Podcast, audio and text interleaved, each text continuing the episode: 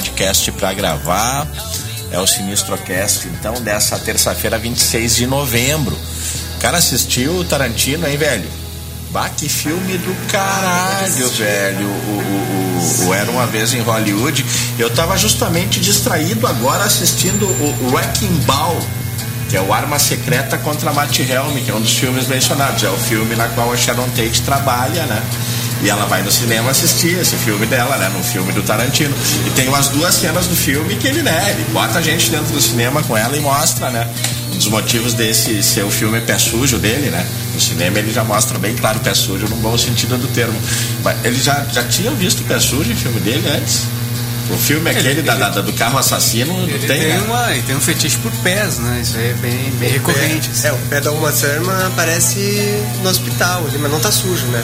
Não, é, Ela começa a mexer o dedão. É, ali foi mais pra humanizar essa, essa figura ali que ela é, é sempre que não foi a mais etérea ali que a Sharon a única. Não foi a única cena de pé sujo no cinema. Tem a outra da carona também. Como é que é o nome do personagem do Brad Pitt? Tem o, o Rick Dalton e o ah, agora me deu é, bastante Então, então, vamos começar tudo de novo. Inclusive, essa música aqui eu vou parar, porque o It é pra. A gente vai fazer o link com o final do sexto, para mim, o melhor episódio até agora da série Watchmen do HBO. O Canhotorium já está presente. É o Sinistrocast de hoje já se desenhando. Só alguns sabem que a beleza da música está em sua liberdade. Venha você também sentir o sabor do som. Venha para o mundo de Dinâmico FM.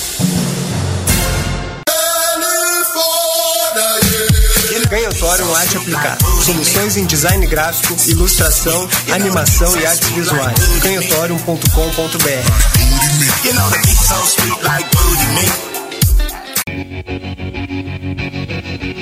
Canhotorium Arte Aplicada. Soluções em design gráfico, ilustração, animação e artes visuais. canhotorium.com.br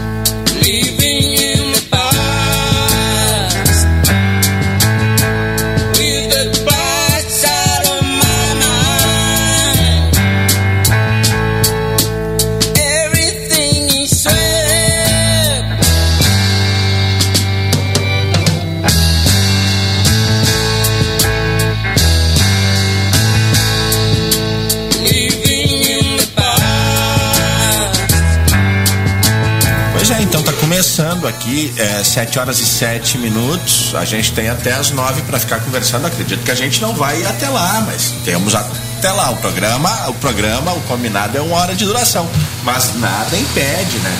Que passe um pouco do horário ou em que alguma eventualidade tenha um, um tempo mais curto, mas enfim, não é disso que a gente vai falar. A gente vai falar é de artes gráficas, quadrinhos, a sua relação com artes visuais e esse espaço e não é quinzenal, é quando dá. Não dá para combinar uma periodicidade. A ideia é ser quinzenal. Mas não tem essas, velho. Esse faz duas semanas que não tem, é isso? Três. Essa é a terceira. Não, ficou duas semanas sem, é isso? Ou ficou três semanas sem? Duas. Duas semanas sem. É, a gente fez dia Tá, cinco. independente disso, o programa não é mais quinzenal, é quando der. Essa é a periodicidade. Sem obrigação, sem né, uma, uma um compromisso assim pontual. Quando der, deu. Quando não der, não deu. Embora eles saibam que toda terça às sete eu vou estar aqui. Mas estamos firmes, já é o episódio 15, né? Capítulo 15. Do Ah, é? Olha só. Quando é que a gente começou? Verão? Março. Depois do verão, em março. Bom, o lance é o seguinte: uh, uh, o apoio aqui é arroba canhotório, hashtag canhotório, pois o Ricardo Dreyfus, eu não sei se a gente dá para traduzir esse espaço como uma espécie de desdobramento da canhotório, é o canhotório na rádio, aqui o programa Sinistrocast, inclusive foram eles que batizaram o, o, o que é a relação é justamente canhoto, sinistro, né? Se, caso alguém não tenha entendido ainda. Aí o lance é o seguinte: o que que ocorre? Ah, peço todo mundo a gentileza de visitar e conferir a arte desses uh, profissionais em canhotorium.com.br. Todo tipo de assistência relacionada a desenho, artes gráficas. E eu acho que o Dreyfus aqui já estava me contando a respeito aí de um trabalho que eles estavam fazendo num bar. Abraço para Alessandro Kini, era meu colega na Unicinos. Eu não lembro ele se ele falou... fazia publicidade ou jornalismo. Eu era jornalismo. Eu acho que ele publicidade, aqui a galera da comunicação era o mesmo núcleo, né? E não, então eu quero até tipo uh, uh, estender a palavra para os profissionais, para os donos da canhotória, porque o, o Ricardo pode falar com mais propriedade a respeito dos serviços oferecidos pela empresa e o, e o Dreyfus nos conta a respeito dos trabalhos feitos agora, uma, uma, nos passa uma agenda né, um diário dos trabalhos atuais da Canhotório e onde, inclusive, vocês vão poder conferir as artes, os trabalhos aí da Canhotório. Ricardo. Bom, a gente, a gente trabalha na área especialmente de design gráfico, de ilustração e de artes visuais, né? Então, é, tem muitas aplicações para esse tipo de, de demanda, né? Desde mais empresarial, mais corporativo, como logotipos, como material da identidade visual, uh, projetos gráficos, né, de publicações e para uma escala mais uh, residencial ou pessoal assim de, de, desse trabalho artístico a gente faz também uh, ambientações, pinturas, murais, né? E essa que a gente fez agora no domingo foi uma live paint, né? Que o Drake pode falar um pouco. A gente foi convidado pelo Alessandro Quini, ele tem a cervejaria Quini, e ele entrou numa sociedade com mais outras três cervejarias e eles abriram um negócio gigantesco, cara. É um, é um bar onde tem a cervejaria, onde eles fazem a cerveja, tem uma cozinha gigante. A cozinha é o pessoal do Água de Beber. Que o Água de Beber, infelizmente, fechou as portas, mas a cozinha. Sério? Sério, cara. Como foi isso, cara? Foi faz, faz umas duas, três semanas fecharam, rolou um festão. É, fala do bar que abriu, vamos falar de nascimento. Mas o pessoal tá lá. Não, mas, é uma, mas é um, é uma, é história legal, é um desdobramento. O pessoal que, que tinha a cozinha da Água de Bebê, que é maravilhosa, né? Todo mundo que já foi lá e comeu aqueles pratos de lá sabe que o carro-chefe lá é o sanduíche de costela, que é tipo me, o melhor sanduíche de costela que tem na cidade, né? E agora eles estão lá, no Jardim São Geraldo, que é o nome desse bar. O Nando, né? O Nando, o Vacaro e o Pulga. E eles estão lá no Jardim São Geraldo, que é o nome desse, desse empreendimento quarto novo. Distrito. Que é quarto, quarto distrito. distrito. Que é, é, Lá tem um monte, né, de cervejaria, assim, tem um monte de, de coisa acontecendo lá. E. Então eles abriram esse negócio que é um espaço que vai ter um monte de coisa. Por exemplo, amanhã vai ter um lançamento de um livro lá. Eles abrem acho que às 19 ou 18, vai até às 10. Vai ter discotecagens, DJs? Vai ter, vai ter todo esse tipo de coisa. Tem espaço para ter show e assim, é gigantesco, cara. Tem uma área aberta muito legal e tem mesa de ping-pong. Cara, é bem legal, dá pra conhecer. Então, domingo a gente foi lá que foi a abertura extra-oficial, né? Foi uma pré. A gente foi lá pintar um mural, fazer um live painting durante o evento de e abertura. Que vocês, qual foi a marca? A gente deixou lá uma arte é, inspirada na Alice Alice. No, no País das a Maravilhas. temática do... Do Lewis Carroll, Alice no País das Maravilhas. Isso, ele, ele, é, o bar todo ele tem dicas, assim, ele não é temático é. da Alice, mas ele tem alguns easter eggs. Assim, mas a gente pegou e, e, deixou a arte inteira lá, inspirada na já, Alice. Já está fotografada e compartilhada nas redes sociais? Dá pra ver na, no, no Instagram deles, já tem lá. Quero convidar e, todo mundo, hein, cara? Segue aí, curte, arroba canhotório, hashtag canhotório. Então a gente estava lá durante a, a, festa inteira, chegou cedinho e ficou até de noite pintando lá e conseguimos acabar o mural, assim, o pessoal gostou pra caramba lá. E vai ter vários eventos, até sexta-feira tem um evento bem grande lá, assim, é um lugar que tem tudo pra bombar, cara, porque é muito massa. A Dinâmica FM tem um mural, né, com retrato de Kate Richards na área de serviço e o plano, uh, num futuro distante ou breve, assim que der, né, a gente vai fazer um Bowie aqui na porta do meu quarto. E, e quero, uh, inclusive, quem não conhece essa arte do Kate Richards, nas redes sociais, no Instagram da Dinâmico FM, vai lá, arroba Dinâmico FM, tu vai ver as fotos, tu vai conseguir uh, uh, sentir o profissionalismo. E, o alcance que, que tu, da forma que tu pode colocar arte na tua casa, no teu ambiente, isso aí eu falo para ilustrar a, a, referência ali que o Ricardo fez agora há pouco da, da arte né, da, da, da doméstica, né, da particular, né, de decorar o ambiente do, do quarto do teu filho ou, ou a tua sala enfim, o que uma for estampa, até um ambiente comercial. Uma estampa para alguma uma camiseta, qualquer qualquer arte, assim, a gente. Desenho para tatuagem, é, a gente fez vários. Tem várias. várias Recomendo, cara. Uh, a gente, o seguinte, quero convidar quem quiser conversar com a gente, dar a sua opinião a respeito aqui dos assuntos abordados, ou até mais, nos recomendar né, algumas séries ou filmes que a gente não esteja sabendo qual é que é. Por favor, estamos no chat do site Dinâmica FM no teu aguardo para trocar essa ideia com a gente. A gente segue falando então de Watchmen.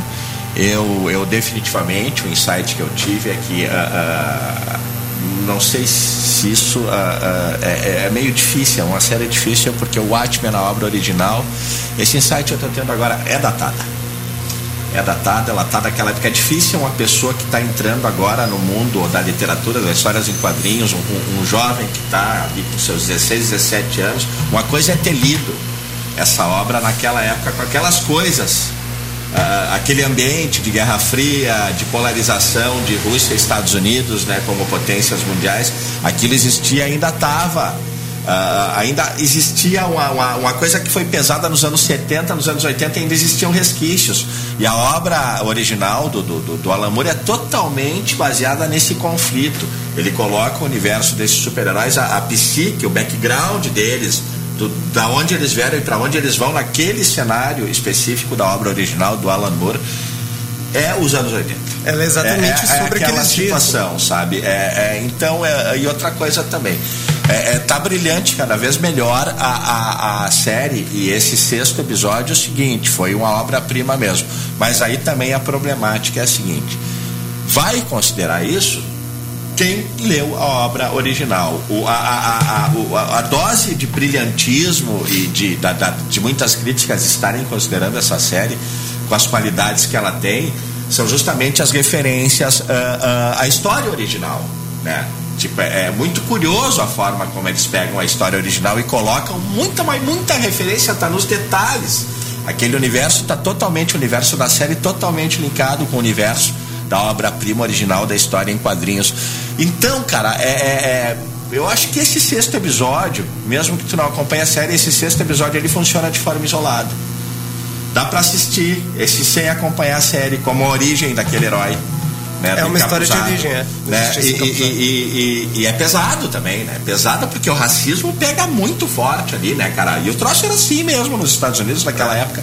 E, cara, mas uh, a série num todo, para entender toda essa os porquês, os para onde vão. Tu vê que esse é o primeiro episódio sem Osimandias. É. Né? Até agora não se justificou o porquê, para onde vai e da onde veio Osimandias Temos teoria dessa série. Temos Por enquanto teorias. é só para mostrar uma cara de ator conhecido dentro de um elenco que não tem atores tão conhecidos, né?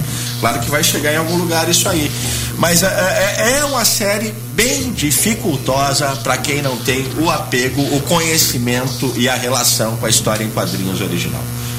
Introduzindo então o assunto, chegamos então a, né, a aos seus pareceres, amigos. Aviso de spoilers para alguém, né? Se... É, eu acho que o pessoal já está habituado, já sabe que aqui vai ter spoilers. É, né? bom, sempre A gente, no primeiro programa, uh, o último programa que a gente fez sobre o Watchmen, comentamos do episódio 1 ao 3 Nesse aqui a gente vai comentar do 4 ao 6, né? Porque não vale mais a pena ficar voltando nos que a gente já falou, né? É, e não tem como comentar e, o 7 ainda. E não, não dá. Né? Então, do 4 ao 6. Faltam, faltam 4, é 10, né? Não, Nossa. são 9. Ah, 9. 3, 13 e 13. Então a gente pode fazer o próximo aí do, da finaleira, season finale. É. E. Bom, a para mim também veio num crescendo, assim, eu tinha gostado muito. Eu me lembro que a gente conversou, não tinha gostado muito do primeiro episódio. Não é quer dizer... não ter gostado, não tinha me fisgado. Isso, não que nem tinha The me Boys. impactado como eu esperava que impactasse, mas claro que instigou a querer continuar assistindo. Não, não, não me expressei mal se em algum momento eu deixei entender que eu achei ruim ou de baixa qualidade. Eu só quis dizer, eu fiz um comparativo, eu lembro com o primeiro fascículo da série original. Sim. Acabou o primeiro fascículo, eu já estava, eu já, já, já tinha me dito ali, aquela história já tinha me dito que eu não ia sossegar enquanto eu não chegasse ao final. Né? Já não foi o mesmo impacto que me trouxe o primeiro episódio da série. Também não dá para comparar, né? Mas foi a, o paralelo que eu consegui fazer naquele momento. Mas em nenhum momento disse que era ruim ou que não gostei. Tanto que, né? Sim, é, mas, mas, de qualquer maneira ela cresceu, né? Cresceu, sim, A cada lógico, episódio ela vem lógico, crescendo. Tanto sim, que sim. semana passada, quando acabou o episódio 5, eu pensei, que episódio foda, foi o melhor de todos até Foi, agora. é. Eu acabei Eu de ver e botei play de novo, vi duas vezes na sequência. Preto e branco, né? No- e no- funciona isolado. O da cara. semana passada, o do, a origem do. do. do Mirror. do, do Mirror Glass. E, e aquilo ali, cara. Aquilo ali pra mim também foi foda, foi muito fora de série, muito acima de qualquer outra coisa que tinha visto, assim, né? Que mostrou um- umas referências ao quadrinho muito foda, mostrou a A Lula, né, introdução, cara? principalmente, é, a Lula. Mos- levou a gente pra 1985, né? Na, época, na era original do quadrinho. Perceba essa nossa conversa, né? Pra quem não tá inserido no contexto, tá nos ouvindo, o que que eu É. Que Mas eu Lula? acho- mas eu- que Lula? Mas, que eu- da onde? O que, que mas esses é, caras isso, falando? isso é uma coisa que a gente estava conversando, né? Porque se a gente pegar uma outra série, por exemplo, de sucesso que é a Game of Thrones, ela eu tem. vou ficar boiando se falarem na minha frente, eu não vou Não, mas, nada. mas ela começa. Tu já tem uma série de coisas antes que aconteceram, né? Tem toda uma, uma prévia de, O próprio de Watchmen. eventos. O O ótimo Watchmen tinha também. um Minuteman antigamente que tu vai, so- O Watchmen- vai- vão, vão falando sobre os caras da Tu vai antiga descobrindo, e tu né? vai descobrindo. É, a- aqui a gente tem a história da Angela, que é uma personagem totalmente nova. A gente vai acompanhando e descobrindo o que que ela, o que, que tá acontecendo com ela. E então essas coisas do passado, assim, que quem não conhece, se for pesquisar a fundo, vai, vai descobrir, assim. Melhor ainda do que, por exemplo, quem lia o Watchmen ficava pensando, ah, mas os Minutemen, quem são? Tu tinha que ver lá o- os extras, né? Que tinha os o livro do, jornais, do Coruja né, lá falando. É, e- isso aí, isso aí era. Cara, tomara que essa série faça que quem não conhece a obra original chegue nela. é. Não, Ah, com com certeza. certeza, Mario. Cara, e é, o- a quantidade de material extra que eles estão fazendo também se compara. É, é superior, aliás, ao dos quadrinhos, né? Tu tem a Wikipedia do Pete, que é o. a- Sabe aquele agente do FBI que trabalha com a Lori? O cara, gurizão, o gurizão que sabe pesquisa, tudo sobre né? os Minutemen. Sim. Então, esse cara tem um site chamado Pittypedia, que tem lá arquivos do FBI dele, Olha memorandos, é, recortes de jornal, um monte de coisa assim como tinha na, na- nos extras dos quadrinhos, Olha né? só, então toda semana vai saindo ali drops do Pitpedia, assim, tu pode assi- legal. é só entrar no hbo.com e Isso aí que é uma coisa que a gente não aproveita no nosso podcast são esses links e a gente pode botar e ah, vamos, bom, vamos botar um isso Pitpedia aí, então. Ah, como é E- que é? Depois tu me. A gente vai botar Isso. um sonzinho aí depois aí tu me ajuda aqui. A... Não vamos esquecer, hein? Tem coisas legais pra caramba ali, tem inclusive o, o desenho industrial ali, o esquemático do, do Jill do Dr. Manhattan que aparece ali. Foi o próprio Coruja que fez pra Lori de, de sacanagem. Assim, ah, não consegue esquecer do Dr. Manhattan, então vou te dar um presentinho aqui pra facilitar a tua vida. E deu aquele dildo gigante pra ela. E ela leva numa maleta, né? E aí isso aí se revela tudo num- numa entrevista que ela tem com o FBI quando ela foi presa. Fala que, o, que o, ela e o Coruja foram presos em 95, né? E ela fez um acordo com o FBI para trabalhar e o Coruja tá preso ainda, onde a gente sabe. Tem um monte de revelações assim que só vai ter nesses materiais extras. Por exemplo, desse último episódio tem uma, um memorando que a Laurie manda contando o que, que aconteceu, como ela viu a situação da, da Angela sob o efeito da nostalgia. né? Que ela ficava balbuciando palavras como se ela fosse o próprio avô dela 80 anos atrás. Então ela matou a charada só, pelo, só de assistir a, a Angela, ela matou a charada de que o, o avô dela, o Will, é o justiça, era o Justiça Encapuzada. Então isso aí tudo são materiais que tem no extra lá que é muito a fuder de acompanhar. Justiça encapuzada bissexual, hein? Essa aí foi. Ah, Isso aí É, te- tinha uma referência em relação a essa questão sexual no quadrinho, né? ele é? tinha, Tinha uma coisa assim. que ele e o Capitão Metrópolis tinha supostamente um caso. Ah, ele pegou o e levou. Dias é, né? O Dias é de fato, né? Sim, sim, sim. É. É, na verdade isso é interessante, porque ele tem. O roteiro todo é construído meio que a partir desses, desses vãos que o, o roteiro original do Watchman tinha, né? Por exemplo, o, o mistério. Nostalgia, né? É, o, o, que era o né? perfume lá, né, do, do, do né, mas esse, o mistério que em nenhum momento se, se tirou a máscara do, do Justiça Encapuzada no quadrinho, né? Isso. Era uma coisa assim que ninguém sabia o que, que era até. Nunca se colocou daí. Os caras foram, a partir disso, uh, contar essa história, né? Sim. E foram desdobrando a partir dali. E a gente estava vendo o, o roteirista dizendo que é, ele começou a pensar o porquê que esse cara não se revelava, né? E por que, que um, um, um herói não, se, não, se, não mostraria so, o seu rosto em 38? 38. 38 que quando começou, né? Daí ah, tem a questão racial, né? Vamos, vamos puxar por aí, porque que ele não mostra. Daí ele começou a desenvolver, né? E, e até agora, esse sexto é o. fecha o ciclo do primeiro, né? Que a primeira cena lá é ele menino e agora ele sendo revelado a identidade dele, né? Então, é, Inclusive essa data de 38 é muito tem uma referência fantástica que uma hora ele só, só a referência do Clark Kent que o, que o Dreyfus já tinha cantado a pedra na, na, né, na nossa primeira reunião a respeito do Watchmen agora deixaram os caras Ele escutaram, confirmou. escutaram o Sinistrocast e inseriram no roteiro é, é muito amarradinho, né, cara? botaram até o Action Comics número 1 ali né, pra até deixar bem claro que a ideia foi do Dreyfus Essa aí. Essa aí foi muito a fuder, porque aconteceu com ele o que aconteceu com o Superman. né? O mundo deles foi destruído e ele foi enviado pra longe, numa cápsula. Então, quando ele tá passando na banca e, e é 1938, é o ano de lançamento da Action Comics número 1. Tem um cara lá lendo, olha que a fuder esse herói aqui. O cara, o planeta dele explodiu e ele, pô, igualzinho que aconteceu comigo. ah, pode Aquilo ali serviu de inspiração pra ele, além do Buzz Reeves, né? Aquilo que ele- foi baita insight, velho. Que eu- Bah, aquilo ali ele se consagrou. Essa- essa série- Lindelof, como é que é o nome? É, Damon Lindelof. ele já tinha dado uma outra referência anterior, que é aquela cena do dos, dos Clarks, né? A família Clark, quando ele, que é uma família de fazendeiros ali. Essa aí é do episódio 3, né? Episódio 3. Não me lembro dessa. Essa aí é o episódio 3, ele é bem sobre maternidade, assim, ele, ele vai te mostrando, assim, é, é, começa com os fazendo. fazendo... 4 aí. É o 3, é o 3, começa... Não, é o 4, perdão, É, o 4 que a gente não tinha falado. É o 4, é, A começa... primeira cena é a, a, a, a dona da casa lá carregando uns ovos. Ela tem uma banquinha de vender ovos numa fazenda. É. E ela tá ali arrumando os ovos, passa, ninguém compra. E depois quando ela vai Pra guardar, quebrar tudo.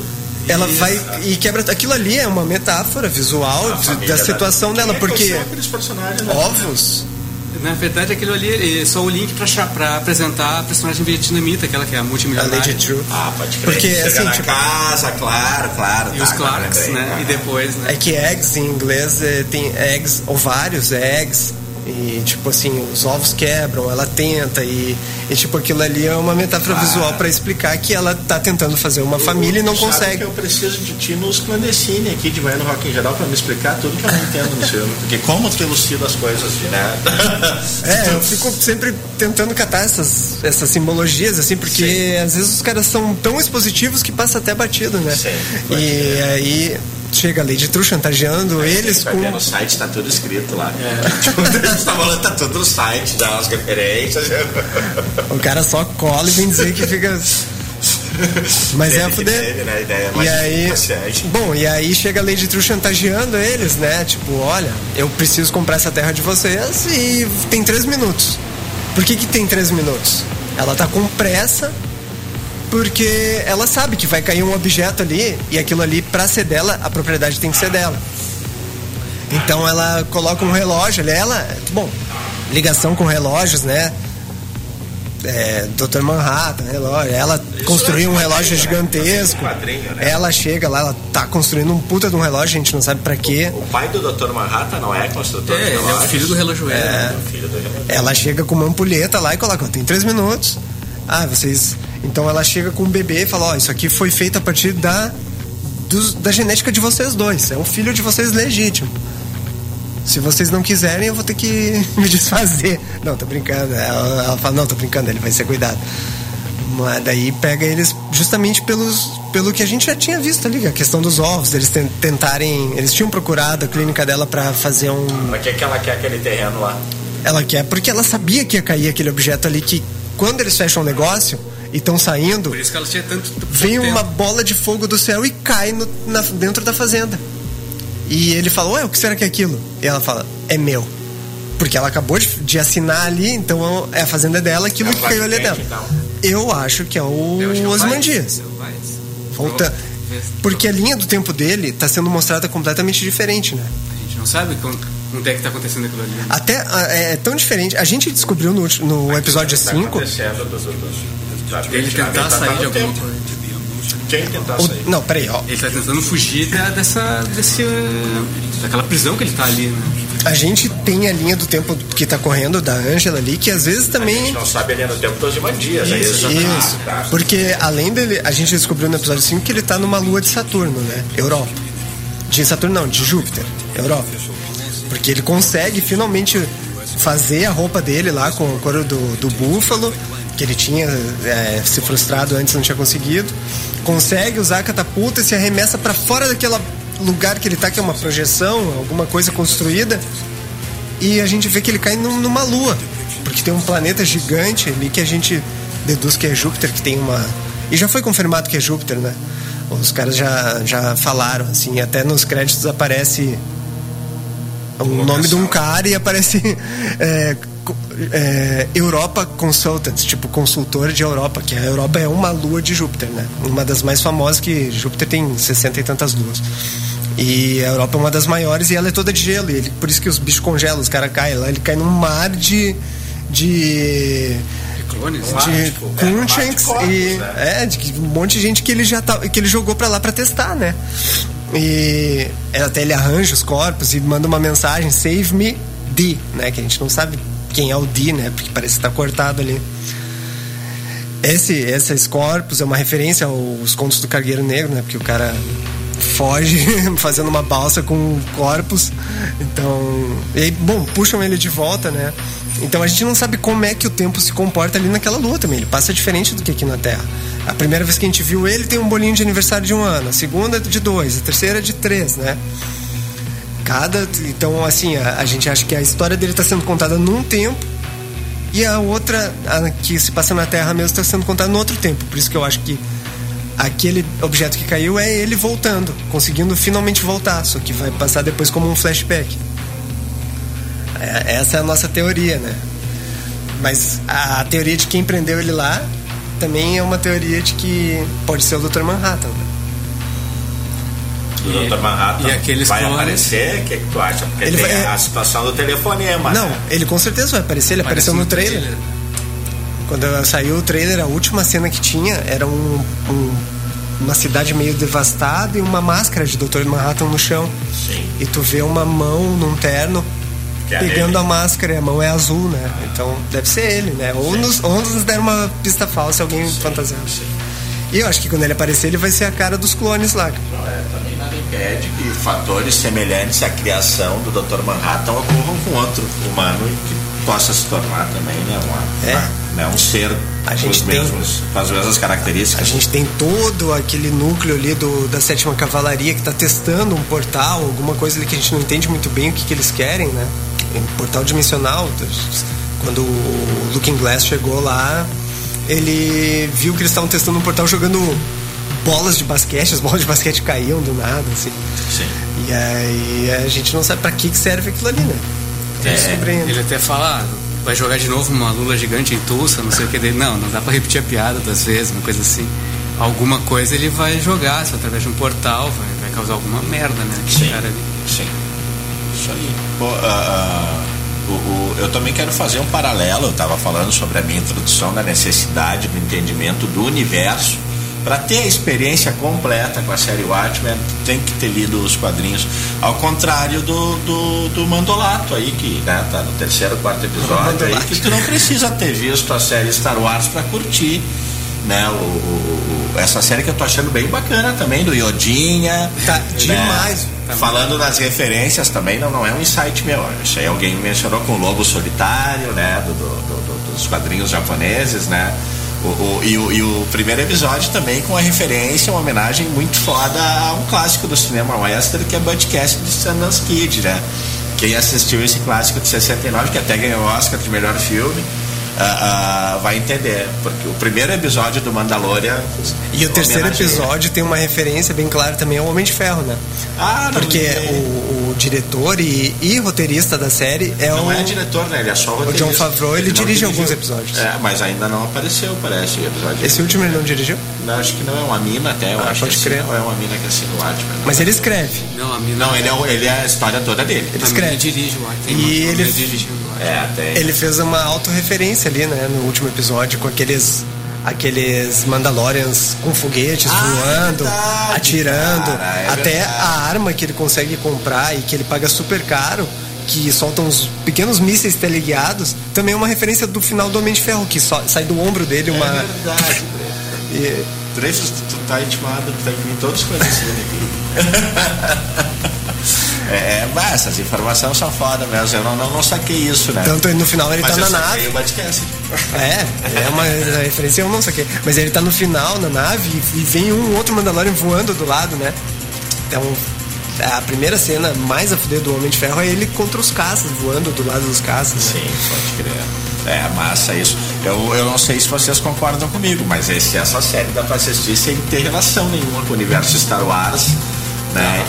É, o cara vai ficar boiando o que, que é o Império. Os caras nunca viu nada mesmo, assim, mas grande coisa, né? É, também, dá pra, a aventura é boa. É, É, era demais. bastante válida. E é interessante que tem uma periodicidade em comum, né? São dois episódios por semana, uma coisa assim, né? Primeira, na primeira semana saíram dois, mas agora é só nas sextas. Ah, pode crer. O... Acho que contrataram um nome de peso, né? O Pedro Pascal pra fazer o protagonista. Mas não aparece. E o cara não tira a máscara, porque o Mandaloriano não tira a máscara. Ele né? não é o Boba Fett.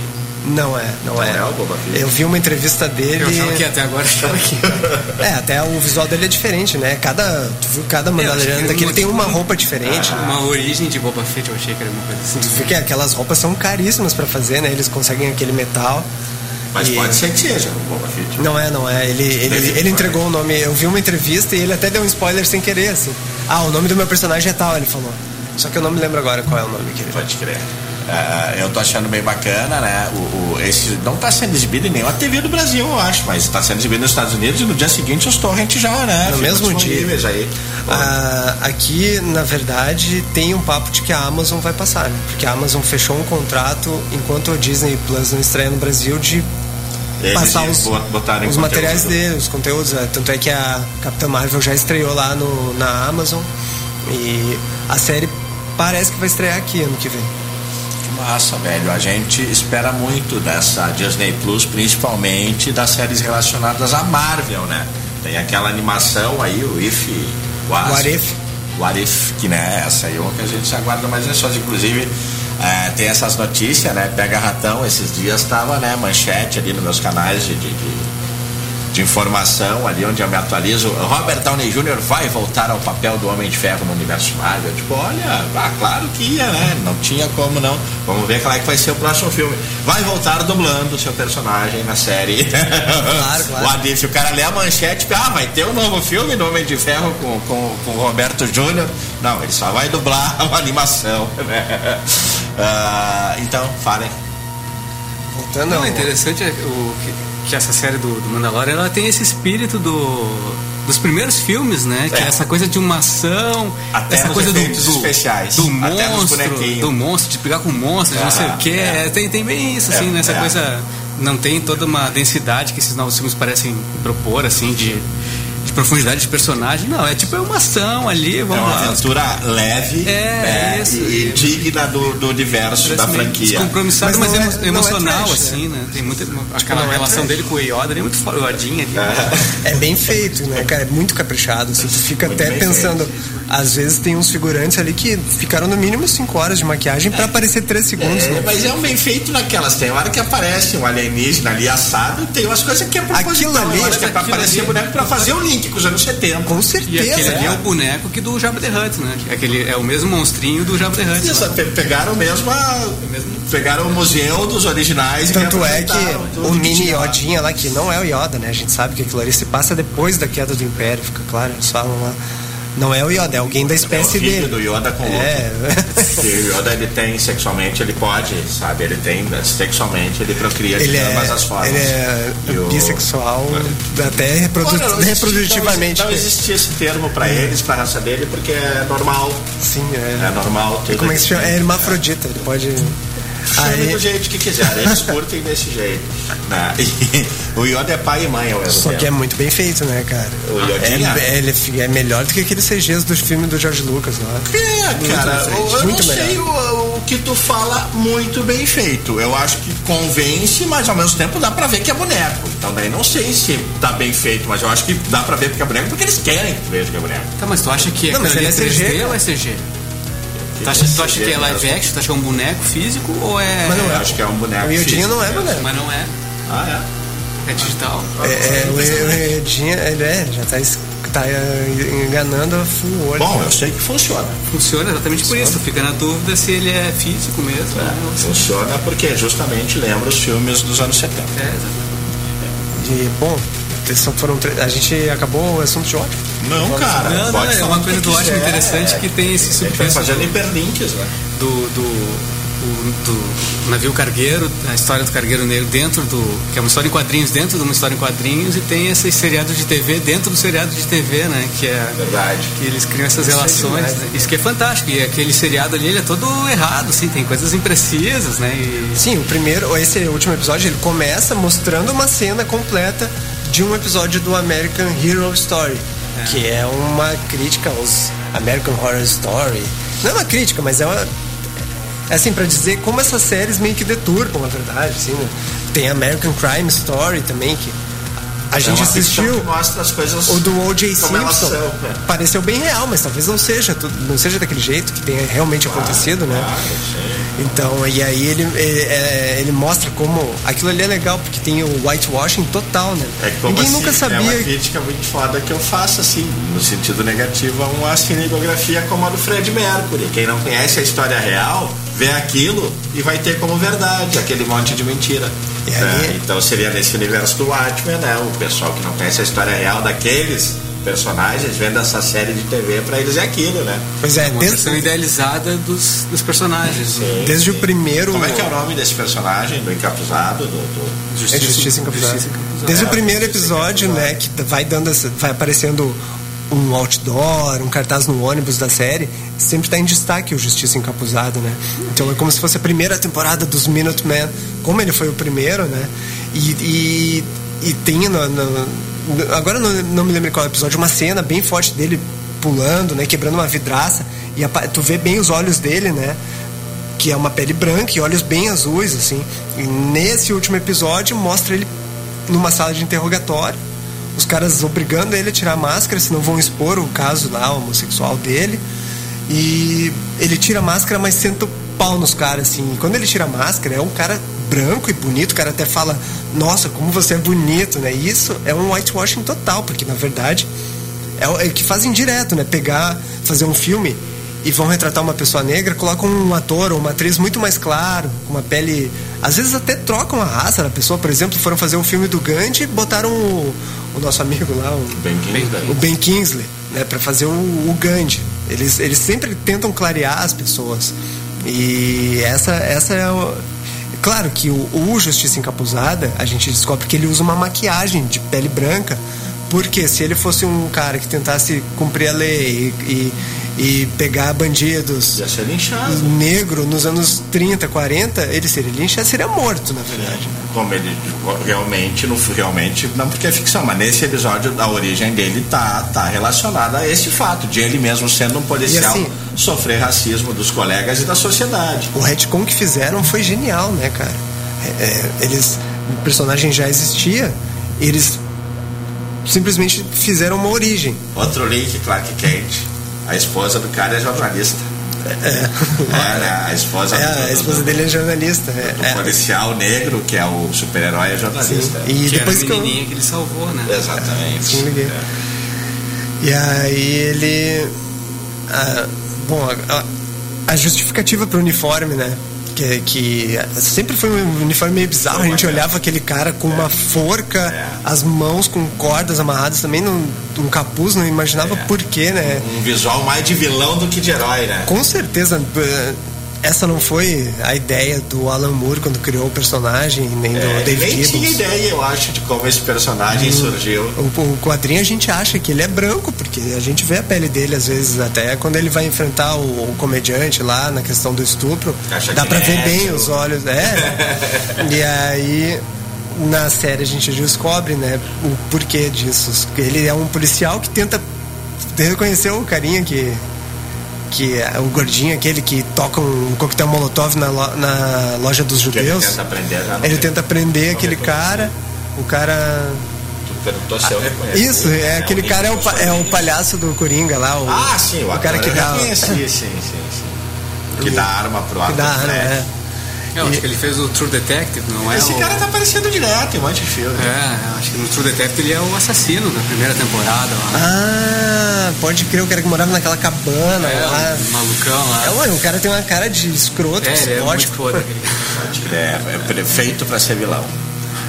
Os, os policiais brancos, né, que a gente descobre que são envolvidos com, a, com o clã, né, e também tem uma seita própria deles que se chama o, o Ciclope. Ciclope, né, tanto que na graduação dele de policial, o, o- o comandante, o capitão branco lá passa direto por ele, vem um outro mais graduado é, negro e fala pra ele, ó, cuidado com o Ciclope. E, né? e esse policial negro que vem falar com ele, ele existiu, é o primeiro policial negro de Nova York, né? Quando ele fala o nome do cara ali. Ah, é um nome real. É um nome real, a aquele- quantidade aquele cara de- existe. De referência que tem, né, cara? É. Tem uma hora que aparece um flyerzinho de, um- de uma assembleia de membros do Partido Nazista no Madison Square Garden.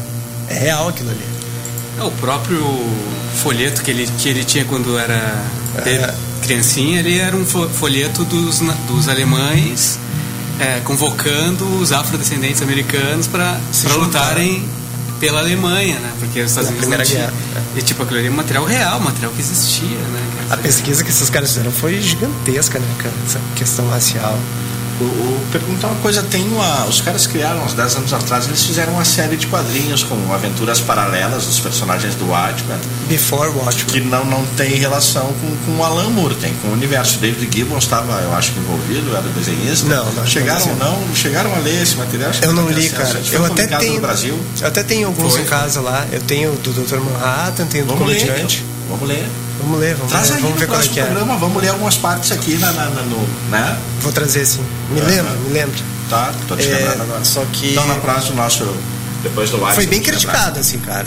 Eu foi bem lembro, criticado. eu lembro, mas por isso tu não leu?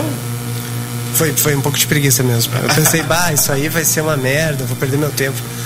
Eu Mas tô- tô o- curioso. tem uma série agora que agora o universo todo do Watchmen foi incorporado à, à cronologia oficial da DC. E fizeram uma minissérie chamada O Relógio do Juízo Final. Então mistura, tu vai ver o Dr. Manhattan com o Batman.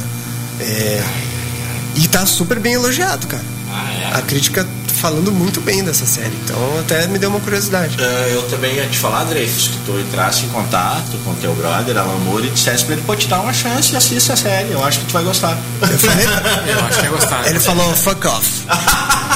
já tentou? Tentei. Não, mas tu tentou antes do sexto episódio. Agora tu tem que, ter, Eu, tu tem cara, que eu- ver esse episódio 6, Alan. Eu acho que ele pega Alan. o tabletzinho dele, se esconde no banheiro e fica vendo. E lá. assiste, É. né? Ele até criou um fake, um perfil fake pra comentar e elogiar. Eu acho que ele ia gostar, cara. É demais, Também cara. acho, o eu negócio é muito nesse respeitoso. episódio 6 eu pensei isso, porra, cara, o Alan Moore ia ficar orgulhoso desse. É muito É um respeitoso. tributo a ele. O roteiro desse claro. episódio 6, particularmente falando, é um tributo a ele. O cara tá falando assim, eu aprendi a escrever te lendo. É verdade, né? Tu, tu mencionou isso aí. É bacana o Alan Moore ver que os discípulos dele estão trabalhando de forma digna. Não, e o cara fez uma atualização do negócio, né? Quer dizer, ele trouxe todo um drama, uma polarização hoje que a gente está vivendo, que os Estados Unidos têm, que é da questão racial, social. E ele, pá, ele põe o dedo na ferida ali, né? É, muito é, forte aquilo é ali. pesado, né? cara. É- É A- pesado. Aquele símbolo ali dos Cíclopes, que é um ok, né? Na cabeça. Aquilo ali é um símbolo que os ah, supremacistas brancos estão usando nos Estados Unidos. Eles fazem o ok porque fica um WP, que é o White Pride. Eles se identificam assim. Às vezes tu vê uma foto de um, de um supremacista preso, ele tá ali na fotinho dele fazendo o ok pra baixo, assim. Que daí fica o W WP. É, oh, olhem aqui, vocês estão vendo aqui na câmera 2 o WP que forma, mas eu tô mostrando aqui. Faz o um sinal de cu, só que com os okay. três dedos, né? Então, esse o sinal. O mínimo, o médio e o, e o, Como é que é o nome desse aqui? É, o mindinho, mindinho. É. Pai de todos. Anelar, né? E aí ele, ele pegou esse símbolo que é um símbolo atual, que, que o símbolo de ok já virou um símbolo de ódio nos Estados Unidos. E, e trouxe para a série, para atualizar, né? Deixar bem atualizado. Apesar de que na série eles usam isso desde os anos 30, né? Ok. Ok. ah, racista. A palavra ok eu acho que ainda está permitido. Ah, o sinal que não pode, é. né, velho? Ah, ah, se bem que também se fizer pra cima é Wonder Woman. Aí é empoderamento feminino fazendo pra cima.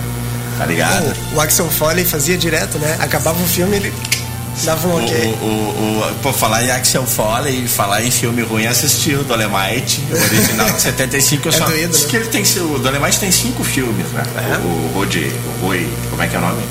Rudy Raymore. Rudy Raymore. Tem cinco filmes onde ele faz o personagem do Alemite. Eu consegui só o original de 75, queria assistir os outros quatro. E, e, inclusive já vi documentários e cenas da internet dos outros filmes. É, cara, é tão mal feito, é tão mal feito que chega a ser interessante. Tipo esses filmes do Matt Helm aí. Eu, eu tava assistindo, falei pra vocês agora, antes de vocês chegarem bem distraídos com o Wrecking Crew que é esse filme que o Tarantino homenageia também, não era uma vez em Hollywood. E eu tenho mais coisa para. Vamos falando aí que eu tenho que pegar ali meu, minha agendinha.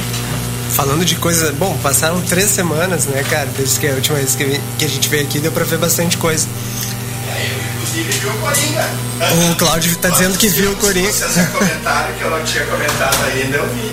Ele falou bastante no clandestino do Coringa ali, depois de. Todo mundo já tinha visto. Mas valeu a pena, né? Eu achei do caralho. Ah, nós falávamos então do, do, do que é pesado, né? Esse episódio 6. O filme do Rambo também é pesado. Não vi. Também, o filme do Rambo é também eu fiquei. É. Não, é ruim, já vi que é ruim. Olha, eu achei o final a fuder, velho. Eu achei um bom filme de ação. Eu me diverti. É uma versão narcos. É Rambo na selva? Hã? É na selva? Não é na selva, ah. é no Arizona, né? Mas só que o seguinte, ele tem lá, né? Tipo, ele tá criando uma sobrinha, né? Bah, cara, eu fiquei com pena da sobrinha, velho. Mas, velho, pá, que merda. Mas daí é o seguinte, ele ainda. Ele pode dar spoiler, cara. É, é, não, pode não é exatamente. Tipo, perguntou, vou te pode botar dar, o relativo falar. selva. Ah, pode dar isso aí. Então, tem a casa da fazenda, né? Do rancho, aí tem o. Como é que se diz? O celeiro. O celeiro lá É vermelho?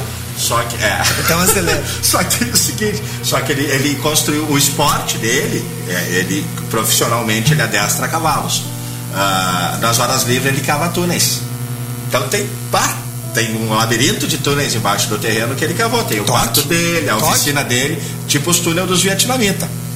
É, túnel subterrâneo. Então ele tem tudo, ele dorme, o quarto dele é lá, ele não dorme na casa, ele ainda tem a noia dele, ali onde ele recria aquele ambiente, anos 60 uh, traumas de ex-guerrilheiro do Vietnã.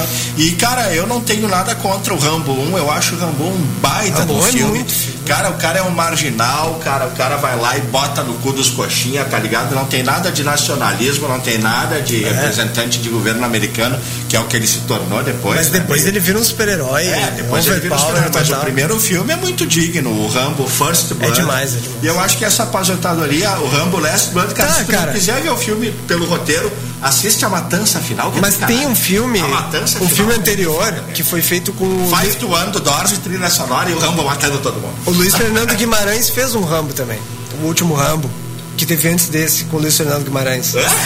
Não lembra desse? Como assim? Capaz, Como cara. assim? Um Rambo com o Luiz Fernando Timor, Guimarães. né? No Timor o Rambo, é, que ele, ele, arranca, ele, 4, né? ele arranca a cabeça das pessoas e com a metralhadora. E é, é, é gore total. Lembra desse último filme que teve não, antes desse? Não, que ele já é velho? O não, Rambo? Cara, não tem um anterior a esse.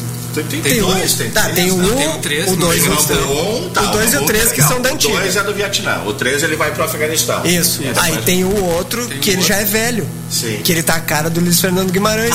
igual, igual, igual. Inchado, com as bochechonas assim.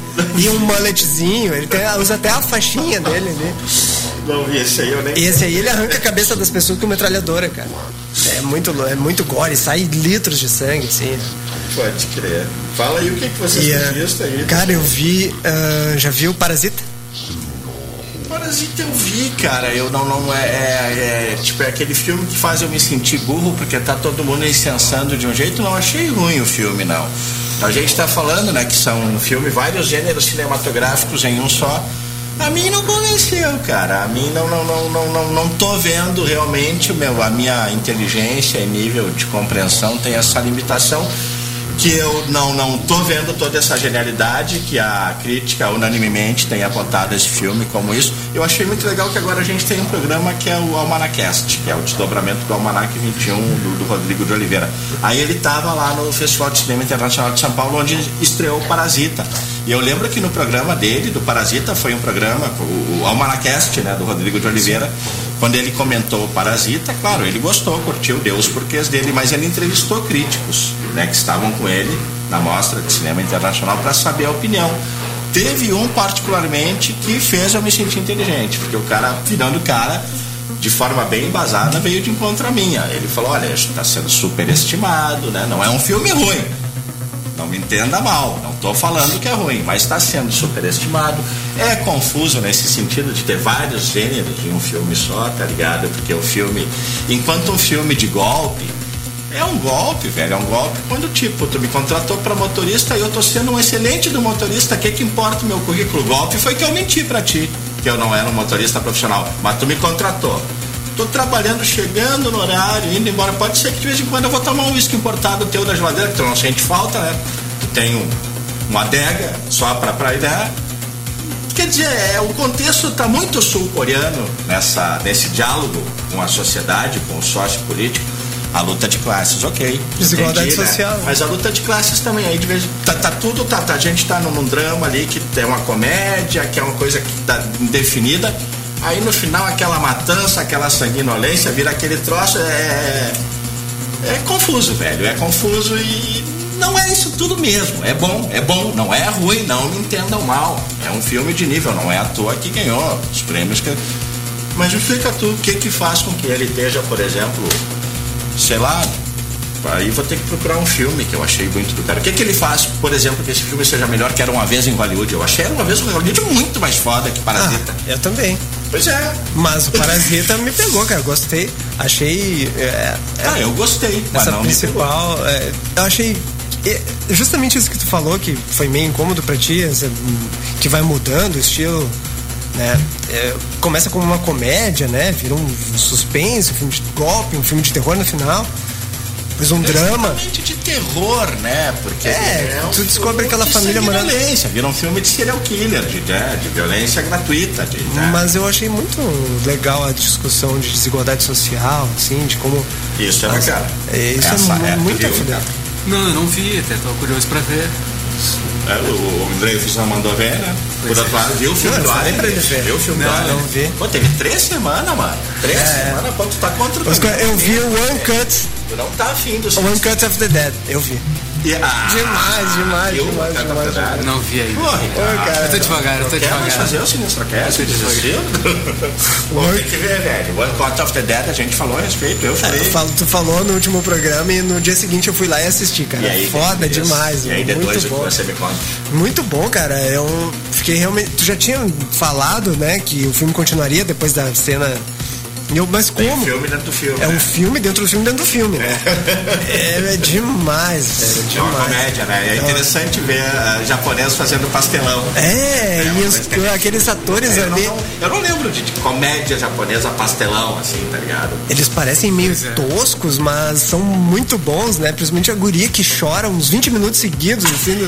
É, não, toda a tosquice que tu não entende vai ser justificada de forma tu vai. É, eram obrigados a fazer aquilo ali, né? foram se virando, né? Improvisando. O cara, o cara vai te mostrar um curta de plano sequência de 40 minutos, onde tu vai ver um monte de erro. Por que, que, por que, que fizeram essa merda ali?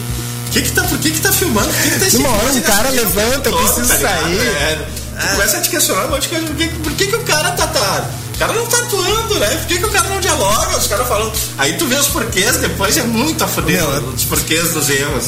A, a, mulher do cara dando aquele golpe, cada vez que ela fazia aquilo, eu cagava rindo, velho. O bagulho é muito, É, muito, muito engraçado. bom. One Cut of the Dead, cara. Comédia japonesa, né? Um terrir. É. E, e é o number one na lista dos melhores do Rotten Tomatoes de 2019, velho. Tá, tá, tá fazendo justiça, meu, porque é um filmão, né? É, diverte, é cinema que interte, é cinema popular, é cinema sem complicação, não tem nada a ver com Parasita ou com Watchmen. Tecnicamente Qualquer foda. pessoa de qualquer idade pode ver, assistir, entender e vai ter uma aula de cinema e é um incentivo a tu fazer cinema com os recursos que tu tem, independente do É que assim, que seja. a gente vê como os caras são assim minuciosos na técnica, né, meus japoneses. Porque se pra fazer aquela coisa zoada, teve que ter um planejamento muito foda. Qual é a coisa azulada? O filme, o, o primeiro filme que é meio zoado, O assim, One Cut the Dead é, não, tipo, o filme que eles entregam, né, o primeiro, os 30, primeiros os primeiros 38 40 minutos de filme. Aquilo, é, aquilo ali, pra fazer aquilo ali, teve que ter um planejamento duplo, né? Os Porque era juntos, né? Claro. filmado, É, depois é. filmado por fora. Faz E depois claro. a gente vê ainda no final uns extras com a- o pessoal real filmando. né? É. Claro que não foi filmado em uma vez só, né? Claro, Mas sim. é demais, tu não vê as montagens, tu não vê os cortes. Cara, é sensacional. É, cara, Tecnicamente não, impecável. assim. Velho, eu acho que aquele plano sequência inicial deve ter sido feito umas 20 vezes até. Tu vê que depois são, é um outro câmera, tá ligado? Depois é que quando eles gravam. É, lembra que tem câmera que cai? Ah, isso, é, isso é fingido, Se tem né? câmera, filmando câmera. É, só que é, aquela outra parte toda é feita. É fake, né? Claro, tem uma lógico, outra equipe lógico. real filmando. Sim, sim, lógico. Tem a equipe que a gente não vê. Por isso Tá que é um, filmando, é, um não. filme dentro do filme dentro do filme. Exatamente, então, é no final tem a, a equipe real, assim, aí tu vê, cara, tem que ser muito minucioso, né, Ah. Tem que ser muito ensaiado. Eles devem ter feito aquilo, sei lá, umas 100 vezes, Pode crer. É. mínimo, pra, pra ficar. O que to- torna mais incrível ainda esse filme. Pô, Ricardo, bota nas tuas prioridades aí, vamos ver, velho. é esse? Eu tô procurando aqui minhas últimas três semanas aqui, eu não tô achando nada assim, tipo, é, que seja conveniente pra esse espaço. Tudo filme mesmo, assim, tipo, cinemão que não tem relação com quadrinhos ou, ou algo que tenha a ver aqui com o, o- o nosso motivo aqui desse programa. Então, cara, vocês têm que falar também. falar de né? Nós cinema, eu- eu- Querem tocar música? Eu queria falar do. Vai ser 8 horas já. Eu queria falar do Mandalorian, do, do One Cut of the Dead e do, do, do Watchmen, né? Que foi o que eu vi, foi o que eu consegui ver aí. Então E- tá falado. É, tá falado. Eu quero falar também, fica a dica aí na a- o, o seis te- eh, essa 23 terceira temporada de South Park que tá no ar. Né, já falei, Falou três semanas atrás. Então completou a primeira fase da 23 terceira temporada, que são seis episódios relacionados à fazenda de maconha do pai de Stan. Agora começou a fase dos PC Babies, né, que são os filhos do diretor da escola, que vocês sabem que não é mais o. o quem era o Mr. Garrison? O Mr. Garrison era do Fantochinho. É, o Mr. Garrison é o professor que virou o Trump, né? Ah, cara, vocês têm que ver Cara, mas tu comentar. falou, tá, tu Alguém falou quer fazer South Park. programa comigo pra comentar South Park? E isso me lembrou de outra coisa, né, cara? Estreou aí a nova temporada de Rick and Morty. Já tá no É episódio verdade, 4, sensacional. Três episódios já. Muito foda. É muito legal, vou ter que ver de novo com legenda em português, porque a parte científica tá meio que me. Né, tá pegando pra mim. Ah, eu- não- Na legenda em inglês eu não tô conseguindo me. Desdobrar Engraçado bem, não. demais, o Rick hum, louco que nem sempre, assim, o Mori pentelho. E Silicon Valley também, cara. Quero deixar recomendado aí, sexta e última temporada, que é uma série do Mike Judge, né? Já falei aí sobre um pessoal de, de uma startup, o cara, os caras criam uma tecnologia nova de compressão de dados e aí fica os caras é, sempre na luta de fazer a empresa crescer e tipo é um Big Bang Theory muito bom tá ligado uns caras nerds assim cheio de de referência trilha sonora foda o Mike Judge sempre escolhe uma trilha sonora a fuder né pro Eu, esses tempos, eu vi que tu comentou também no teu Face também sobre o Klaus. Klaus, eu assisti a animação Klaus. da Netflix também. sensacional É, é, eu, sensacional, não sei o que tu quer dizer com isso, talvez traduza. Eu Tá. achei bacana. Vou te falar do roteiro. Pra mim, o roteiro é mais comum de todos, assim, a história igual a várias que a gente já viu. Porém, cara, a animação, É a bacana, técnica né? de animação é muito bonita. É, a trilha sonora é Eles interessante. finalmente também. conseguiram fazer um desenho em 2D onde os personagens são completamente integrados ao fundo, assim, é, não são duas técnicas diferentes, né? Antigamente a gente via um cenário pintado, super caprichado e os personagens bem enchapados, assim, porque não dava para fazer eles no mesmo acabamento do, do fundo. Mas agora eles conseguiram, eles trouxeram uma coisa muito parecida com 3D, só que toda feito à mão mesmo, em 2D. E é uma coisa que nunca foi vista antes, cara. É inovadora, assim, achei lindo. A história, pô, uma história comum, assim, de, de um, uma jornada de herói. Ah, cara, a proposta da ideia, é, a proposta é tipo justificar a invenção do Natal. É. é. É, bacana e também é, como eu já tinha falado também no clandestino, é a história de um coxinha que se humaniza. É. Né? É. tu viu? Botam ele para trabalhar. Não, é, porque ele é, ele é o filho do dono dos Correios. Né? E o pai quer botar ele para trabalhar. E olha, tu quer trabalhar comigo, tu vai ter que aprender de baixo. Começa sendo carteiro. Lá no cu do mundo. É, e ele não dá certo como carteiro. Daí o pai dele, ah, é, cara, tipo, a, a, te dei a chance aqui na empresa, tu não conseguiu, agora é o seguinte, acabou a mordomia, acabou o café na cama, agora tu vai aprender na marra e tu vai trabalhar lá na, na puta que o pariu, na Europa Oriental, além da Europa Oriental, quase Rússia, lá no vilarejo da puta merda. E tu vai ter que ter uma, um objetivo. Temos que ter 6 mil cartas no ano para tu poder sair de lá. Quando atingir o objetivo, eu te trago de volta para casa. Só que ninguém escreve carta lá, né? Aí, de certa forma, convence as crianças que tem que escrever uma carta é. um determinado senhor para ganhar presente de Natal. É uma, é uma cidade separada com dois clãs que só brigam é. entre si. A cidade é toda destruída, toda caótica e não aí... existe mais o, o, questionamento do porquê a briga. É o normal, é o cotidiano, já é o costume, é o hábito. Não, eu não, a gente não, não tem como ser amigo. Tem até um é, sino né? lá que quem toca o sino começa a Eu sou, como é que é? Montecchio. Montecchio. E aí tem um senhor isolado lá que começa a entregar uns presentinhos para umas crianças que fizeram umas cartinhas. E aí tu vai vendo ali a invenção de vários mitos do Natal, né? Tá por que, que tem que deixar mitos, leite, né? biscoito, por que, que tem meia, por que, que criança ah. ruim ganha carvão, por que, que o Papai Noel voa rena, numa, numa trenó, trenó com renas. É, tudo sim. ali é justificado e é engraçado, é, é divertido essa parte. Eu também achei divertido. É, eu, eu ainda mais eu também. O, teu, o, o Kalel tá com dois? Três? Três. É, eu vi o Kalel viu uns 20 minutos. Deu gargalhadas, curtiu e, pô, público-alvo foi atingido. O Kalel viu 20 minutos, pediu pai, eu quero ver outro. Eu botei ele para ver outro desenho na sala e continuei vendo. Continuou vendo, pode crer. É. Tem uma melancolia na história também, né, velho? É, tem essa. Mas é, eu achei, cara, o que me pegou mesmo foi a arte, cara. Achei sensacional. Massa, velho. Então fica a dica aí também. Klaus tá na Netflix. Netflix. Uh, velho, vocês já estão sabendo de planos de uma segunda temporada do Watchmen? Ou vai ficar nessa? Não, não, não, até agora não tem nenhuma promessa, nenhum contrato firmado, nada ainda. E temos uma agenda de produções de série ou de filmes relacionados ao contexto do nosso programa para um futuro breve? Ah, cara, eu vi a notícia que vai ter um Coringa 2, né? Não, eu digo que vai estrear agora para Natal ou para verão, que vai alguma coisa que vai ser de importância de mote para a pauta principal desse programa. Só Star Wars, cara. Star Wars. Star Wars vem em dezembro. Ah, pode crer. Ascensão Skywalker.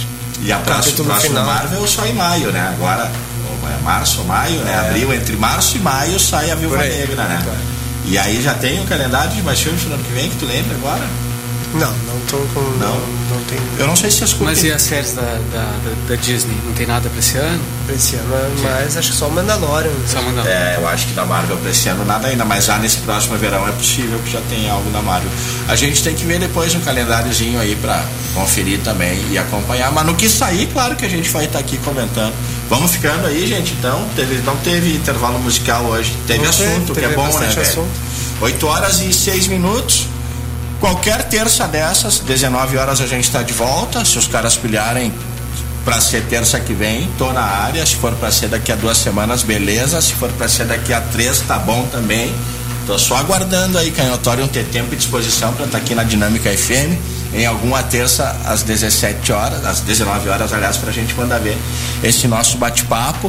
Uh, agradecendo a audiência de todo mundo. Lembrar que daqui a pouquinho mais às 9 da noite a gente tem Arrasa Quarteirão. E amanhã de manhã tem o Rock em Geral a partir das 8 da manhã, mas daqui a pouquinho mais por volta das 7 eu já estou dando um bom dia aqui nesse microfone, fazendo meus embrulhos aqui de venda do Mercado Livre. Uh, considerações finais, Grisada? É isso aí então, boa noite. Voltamos na semana que vem não, não vou estar tá aí, mas daqui umas duas semanas, ou três, que nem tu falou aí. No mínimo três aí pra gente comentar, pelo menos o season finale aí do Watchman, que vai ser arrebatador, tenho certeza. É, recado. É isso aí, boa noite a todos aí, até a próxima. Arroba Canhotorium, hashtag Canhotorium, canhotorium.com.br. Apoia esse espaço aqui da Dinâmico FM. Beijo no teu coração, forte abraço. Me fui.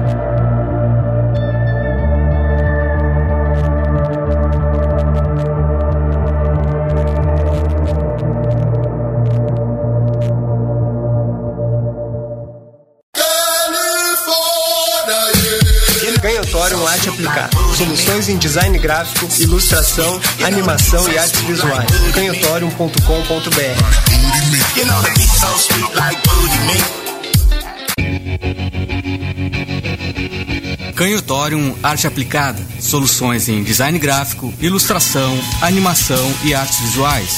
canhotorium.com.br